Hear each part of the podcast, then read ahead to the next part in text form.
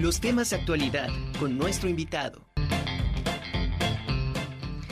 Bueno, y como le dije hace un momento, vamos a platicar de la evolución histórica de la Constitución mexicana. Para eso hemos invitado al doctor José Alfredo Muñoz Carreto, catedrático de la Facultad de Derecho de la UAP. Bienvenido, doctor, ¿cómo ha estado? ¿Qué tal? Bien, gracias a Dios. ¿Ustedes cómo están? Qué bueno, muy bien, gracias a Dios. Platíquenos, pues ahorita el próximo 5 de febrero estamos precisamente eh, conmemorando esta constitución, que bueno, todos sabemos que eh, la de 1917 es, es, pues la Carta Magna, ¿no? Y es la que de alguna manera pues creo que nos rige. ¿Qué ha pasado? ¿Cómo ha ido evolucionando? Bien, bueno, yo creo que habría que aclarar varios factores. Primero, este, normalmente cometemos el error de hablar de una carta magna. Este, en México no hay carta magna. Realmente lo que tenemos son constituciones. Empezamos con la constitución de 1824, independientemente de que existe la constitución de Apatzingán. Pero a, eh, a, partir de 1824 tenemos una constitución que es una constitución cerrada. ¿Por qué se llama cerrada? Porque propiamente en esa constitución no permitía reformas. Entonces, en base a eso se establecía como una constitución cerrada y en esa constitución, curiosamente, se establecen principalmente cómo se determinan los estados y las regiones. Posteriormente tenemos la constitución de 1836. Esta es una constitución que deriva de siete leyes constitucionales y esa es una constitución propiamente centralista. ¿Qué es lo que pasa con esta constitución? En esta constitución desaparecen los estados y aparecen los departamentos y los partidos. Es como se divide propiamente el territorio. Debemos tener presente que el territorio de México abarcaba desde la Alta California hasta la parte sur de Costa Rica. Eso era propiamente el territorio de lo que era la América septentrional y después lo que viene a ser propiamente la América mexicana. ¿Qué es lo que pasa después de 1836? Viene la Constitución de 1847. En la Constitución de 1847, evidentemente, tiene una gran relevancia. ¿Por qué? Porque en su artículo 25 vamos a encontrar por primera ocasión el juicio de amparo a nivel federal. Siendo que en 1840 evidentemente se establece en Yucatán, cuando pretendía Yucatán separarse, que se da precisamente el evento de reconocimiento de independencia de Texas. ¿Qué es lo que implica esto? Que evidentemente eso es lo que nos lleva a la trascendencia que tiene la Constitución de 1847, al encontrar ya integrado un medio garantista. Posteriormente a ello, pues vamos a encontrar la Constitución de 1857. Okay. La Constitución de 1857 va a tener una característica muy particular. Ya vamos a tener con mayor claridad definidas los, las garantías individuales que vienen a ser propiamente los derechos humanos ahora, pero serían propiamente los derechos del individuo. ¿sí? Y esto no quiere decir que las constituciones anteriores no lo tuvieran, sí, pero lo denominaban, por ejemplo, los derechos del hombre, los derechos del ciudadano, no propiamente derecho humano. Okay. Atendía más que nada a la situación de las épocas. ¿Qué es lo que implica después de la Constitución de 1857? Que vamos a tener propiamente lo que viene a ser las reformas del 17. ¿Qué quiere decir? Que el constituyente de Querétaro, Querétaro lo único que hizo fue reformar la constitución del 57. ¿Ok? Entonces muchas veces nosotros hablamos de la constitución del 17, pero realmente, realmente la constitución, gracias, Gracias. Realmente no hay una constitución del 17. Lo que tenemos son reformas a la constitución de 1857 generadas en 1917. Ahí cuál es la trascendencia que tiene propiamente esta constitución de, de este, bueno, las reformas de 1917, que ahí se van a ver integrados propiamente los derechos sociales. ¿Ok? Teníamos primero derechos individuales y en, después del en el 17 ya van a aparecer los derechos sociales, donde vamos a encontrar propiamente el derecho al trabajo, por la, los términos en que propiamente intervinieron en la revolución de 1910 dos sectores muy importantes, el agrario y el laboral, o el obrero, ¿Qué es lo que va a implicar? Que en automático se vean eh, consagrados sus derechos. Entonces ya no nada más vamos a tener los derechos individuales, sino vamos a tener derechos sociales. Okay, ¿Ok? ¿Qué es lo que implica ahora, por ejemplo, que estamos en el tercer estadio nosotros de lo que es el derecho? Entonces ya estamos hablando de derechos difusos, en donde ya hay afectaciones directas, ¿sí? propiamente a grupos o sectores. Y en base a eso es por lo que se habla ahora de lo que es el interés legítimo. Ya no el interés jurídico. El interés jurídico es cuando nosotros propiamente somos titulares del derecho. Pero ahora ya no nada más es eso, sino ahora tenemos un interés legítimo. ¿Qué entraña esto? Que cuando se vean afectados sectores o bien comunidades o grupos sociales que eh, los actos de autoridad lleven a una situación de afectación, cualquiera de esos integrantes, en un momento determinado, puede promover el juicio de amparo. Ok. De todas estas constituciones, eh, ¿cuál pudiéramos decir que ha sufrido el mayor número de modificaciones o de reformas y que eh, de alguna manera todavía sigan vigentes a la fecha? tenemos la del 1857, es la que ha sufrido todas las reformas. ¿Por qué? Porque ha sufrido la reforma del 17 y ahora la del 2011 y todas las que se han generado en ese periodo. Es la del 1857 hasta la fecha. Nos sigue rigiendo la de 1857 con reformas. ¿Sí? Pero en sí tenemos la constitución del 57. Oiga, y hablando de, bueno, ya son muchos años, este, pues la vida ha cambiado, todo, todo se ha ido modificando. Eh, ¿Cómo pudiéramos decir que esta constitución todavía pueda seguir vigente con tantas modificaciones eh, en cuanto a la vida, en cuanto a los derechos, en cuanto a la jurisprudencia? O sea, ¿cómo... Eh, ¿Cómo es posible que no se, no es necesaria una actualización en ese sentido? La ventaja de la Constitución del 57 es que permite precisamente ser reformada. Y es por eso que se han hecho tantas reformas. ¿Qué es lo que implica? Que la única forma en que esto se ha generado, anteriormente se tenía que constituir un poder constituyente o crear un, poder constituyente para hacer las reformas. Actualmente no. ¿Por qué? Porque en un momento determinado ya esa función la absorbe propiamente el Congreso de la Unión junto con los congresos de los estados artículo 135 constitucional. ¿Qué implica esto? Que esa constitución de 1857 hasta este momento, propiamente, es la que más reformas ha sufrido, atendiendo precisamente a una forma de actualizar, actualizar el contexto social en relación con el factor normativo constitucional, para una situación evidentemente evolutiva, atendiendo a todo lo que se viene generando con, el, con las épocas. Hay países que obviamente van en, por ejemplo, en el quinto estadio del derecho, que es propiamente los derechos de la bioética y el genoma humano, como Inglaterra, y lo que vendría a ser la tecnociencia jurídica. Y eso evidentemente es lo que hace la variante. ¿no?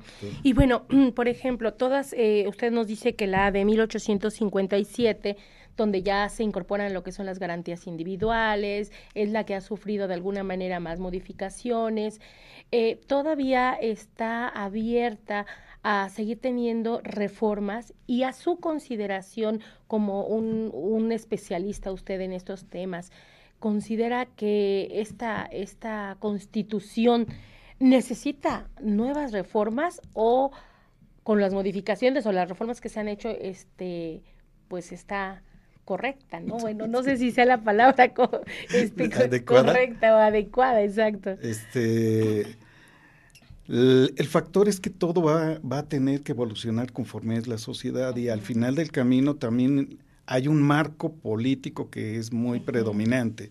No suficiente con eso si nosotros advertimos. Tenemos eh, un factor actualmente de, de, influencia o desarrollo hacia la situación del neoconstitucionalismo. ¿Qué implica esto del neoconstitucionalismo? Que, por ejemplo, actualizando ese tipo de, de factores, podemos ver la trascendencia ahora de los derechos humanos en correlación técnicamente, ¿sí? con el factor de la parte orgánica de la Constitución, que es propiamente el Estado y su forma de gobierno. Entonces, existe un equilibrio completo. Ahora, ¿qué es lo que se está estableciendo?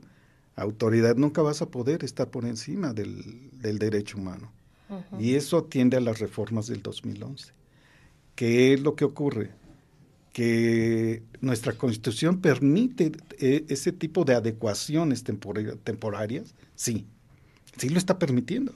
Ahora, que en cierto momento histórico está, eh, se plasmó el, factor de que se volviera a redactar una nueva constitución, como ocurrió con Colombia. Ok, ok, ok. Pero no, bueno, no, no ha procedido.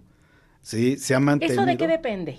Del propiamente de los órganos de poder, ¿no? Okay. Entonces, ¿qué es lo que implica? Pues va a implicar también una situación de trascendencia social que habría que evaluar realmente a nivel nacional qué tan viable sería y hacia dónde nos llevaría. ¿Cuáles han sido las últimas reformas que, ha sufrido esta constitución, por decir las más actuales? ¿Qué es lo que tenemos? Por ejemplo, tenemos en el 2011 todo lo que es la influencia de salvaguarda de derechos humanos, ¿sí? Los principios que se rigen, ¿ok? Que en un momento determinado, ¿qué es lo que nos establecen? ¿Sí? Por ejemplo, en el artículo primero ya nos va a establecer principios implícitos y explícitos. dentro de esos eh, em, principios, por ejemplo, tenemos el principio ex oficio, que quiere decir que todas las autoridades dentro del marco de su competencia están obligados, ¿sí? En un momento determinado, a velar por los derechos humanos y por la salvaguarda del derecho humano. Y es precisamente el principio pro persona, ¿sí?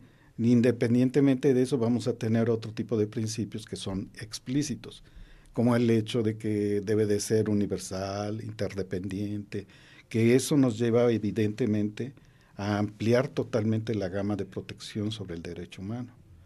¿Qué es lo que implica esto? ¿Sí? Que también le establece ya deberes a la autoridad y dentro de esos deberes a la autoridad le dice, tú tienes la obligación de prever ¿sí? cualquier situación de violación a derechos humanos. Tienes la obligación de investigarla, tienes la obligación de sancionarla y tienes la obligación de repararla. Yo creo que eso es de lo más trascendente que vamos a encontrar en nuestra Constitución. ¿Por qué? Porque en automático marca un factor de, privilegiar determinado tipo de derechos. Y principalmente son los derechos del ser humano. ¿Sí? Y toda persona que se encuentra en territorio nacional goza de esos derechos. Entonces yo creo que eso es lo más trascendente que tenemos hasta este momento. ¿Por qué? Porque prácticamente el factor eh, pues orgánico o operativo del Estado, pues eso prácticamente se mantiene. ¿Sí? Lo que ha variado es la percepción sobre la situación de los derechos humanos atendiendo a la nueva corriente, esa corriente neoconstitucionalista que evidentemente pues deriva desde lo que viene a ser los planteamientos de Paolo Comanducci, de Ferrajoli. Entonces, hay una tendencia muy particular de salvaguardar el derecho humano, que es algo que se había perdido con el constitucionalismo. ¿Y atendiendo a qué factores? Pues evidentemente que se había privilegiado propiamente el factor más que nada productivo y económico sobre el derecho humano. Entonces el propio ser humano se estaba convirtiendo en un producto. Sí, una máquina prácticamente, ¿no? Sí, sí, sí. Sí, claro. Entonces ahí es cuando tú propiamente dices, no, momento, debes entender que estás operando con recursos humanos. Y esos recursos humanos evidentemente tienen derechos y esos derechos están salvaguardados en la Constitución y evidentemente atendiendo al contenido del artículo 133 que nos marca la supremacía constitucional, nos dice, tienes que aplicar esto en primer término. Obviamente, ese precepto nos establece tres, tres eh, niveles normativos. La Constitución, las normas federales expedidas por el Congreso de la Unión y los tratados internacionales. Cuando habla del tratado internacional, evidentemente enlaza las convenciones en materia de derechos humanos. Y entonces ya podemos nosotros en el momento de que nos veamos agraviados en algún tipo de derecho, sea convencional o bien sea eh, basado en una norma sustantiva constitucional, tenemos el, la facultad de poder ejercer un juicio constitucional o una acción constitucional tal y como lo prevé el 103 constitucional. Eh, hablando precisamente de salvaguardar los derechos humanos y lo que usted comentaba, que esta es parte fundamental y lo que de alguna manera se tiene que destacar un poco más. ¿Cuáles son precisamente esos derechos humanos a los que eh, se manejaban en un inicio en la, en la Constitución y luego con todas estas reformas hasta la última que acaba usted de mencionar? ¿Cuáles son los que prevalecen desde origen y cuáles son los nuevos? Bueno, hay que advertir varias situaciones. Por ejemplo, si nosotros nos remontamos a 1824, pues aparecen muy pocos. ¿Por qué? Porque, por ejemplo, la libertad de imprenta, situaciones por el estilo. Pero, ¿qué ocurre cuando llegamos a 1857? Ahí obviamente se determinan dos, eh, dos factores, atendiendo propiamente a lo que viene a ser los lineamientos franceses, ¿no? Después de la Declaración de los Derechos del Hombre y del Ciudadano, que impactó en la Constitución de Estados Unidos de 1786, que es lo que implicó que cuando, por ejemplo, Estados Unidos en 1786 redacta ¿sí? la parte orgánica de su constitución, que son los siete artículos, en automático, ¿qué es lo que implicó cuando en 1789, este, al expedirse la Declaración de los Derechos del Hombre y del Ciudadano, este, en Francia, establecen que para que un documento pueda ser considerado constitución, debe contener dos elementos. Uno, los derechos del hombre y del ciudadano, y el otro, lo que viene a ser la parte orgánica, que es el, Estado y su forma de gobierno. Ahora bien, en 1857 nosotros ya lo vamos a ver más claramente reflejado, y eso lo vamos a ver en los 29 primeros artículos. ¿Qué es lo que implica? En 1917 ya no nada más lo vamos a ver en estos 29 primeros artículos, sino ya también vamos a tener el artículo 123, que evidentemente ya nos va a hablar propiamente del derecho laboral, y el 35 que habla de los derechos políticos. Entonces, ahí tenemos propiamente el, segundo estadio, ¿no? Que es propiamente, o bien, es ya los derechos sociales ya tenemos los derechos individuales y ahora tenemos los derechos sociales. Ah, ¿Ok? Ahora, dentro de esos 29 artículos, pues ya tenemos un, elemento que se vuelve para mí sumamente importante. Que, por ejemplo, en el artículo tercero constitucional, ¿sí? Ya cuando se habla de la educación, se habla de educar bajo la situación o el lineamiento de enseñar la democracia como forma de vida. ¿Ok? ¿Para qué? ¿Esto qué implica? Eh, esto tiene una, una trayectoria histórica desde Grecia, en donde evidentemente a los jóvenes se les educaba y se les educaba con valores hacia lo que era el Estado y a la situación normativa. Lo mismo es eso. Nos está diciendo que cuando se habla de democracia como forma de vida, estamos estableciendo propiamente que a los jóvenes los tenemos que preparar ¿sí? haciéndoles saber que ellos son parte integrante de un Estado y de una forma de gobierno y que ellos tienen derecho ¿sí? a participar, a actuar, ¿sí? a intervenir, a que haya transparencia, de que en un momento determinado estén, eh, tengan acceso a la información. Todos esos derechos se ven consagrados dentro de esos primeros 29 artículos. Ok, bueno, entonces, eh, resumiendo de alguna manera, eh, seguimos, eh, ahora sí que nuestro país se sigue rigiendo por lo que es la Constitución de 1857 con sus respectivas reformas. Claro. Y de alguna manera, ¿cómo, cómo pudiéramos concretar de, de, en cuanto a la Constitución, señalando, es la Constitución actual, idónea de acuerdo a la vida que estamos viviendo o ya es obsoleta? Es muy complicado, mucho, muy complicado. No creo que sea obsoleta. Ok. okay? No considero que sea obsoleta. Eh, que sí necesita probablemente un factor de estudio y revisión para efecto de una, una, situación de actualización en términos, okay. es, yo considero que lo más viable, pero eh, obsoleta no creo. O sea, considero que en cuestiones de, de, hacer una revisión general para efecto de poder eh, actualizar ciertos elementos, sí. Okay. Por ejemplo, todavía en esta constitución aparecen tres instancias, ¿sí? En el 17 constitucional, en materia penal. ¿Por qué? Porque antiguamente existía un recurso. ese, recurso se llamaba recurso de casación. ¿Qué es lo que implicaba? Teníamos una primera instancia que era cuando acudíamos al juez. Segunda instancia cuando promovíamos el recurso de apelación y se iba a la sala. Y había una tercera instancia que era el recurso de casación que se iba propiamente al pleno de los supremos tribunales. Por eso existían tres instancias. ¿Qué es lo que ocurre cuando aparece el juicio de amparo? Desaparece el recurso de casación. Si nosotros analizamos, en, todavía en Centroamérica y Sudamérica todavía tienen ese recurso y unos han adoptado el amparo, pero bajo la denominación de juicio de amparo de casación. Mm.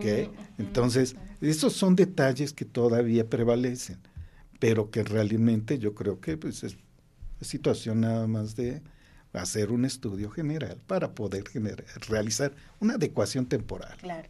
Pues muchísimas gracias, doctor. De verdad, qué interesante. Yo creo que nos podemos seguir. Es un tema que da para mucho, y, pero desgraciadamente ya se nos fue el tiempo rapidísimo. Muchas gracias. Muchísimas gracias, por haber estado acá con nosotros. No, al contrario, muchísimas gracias por haberme invitado y poder haber participado con tu público. muchas gracias.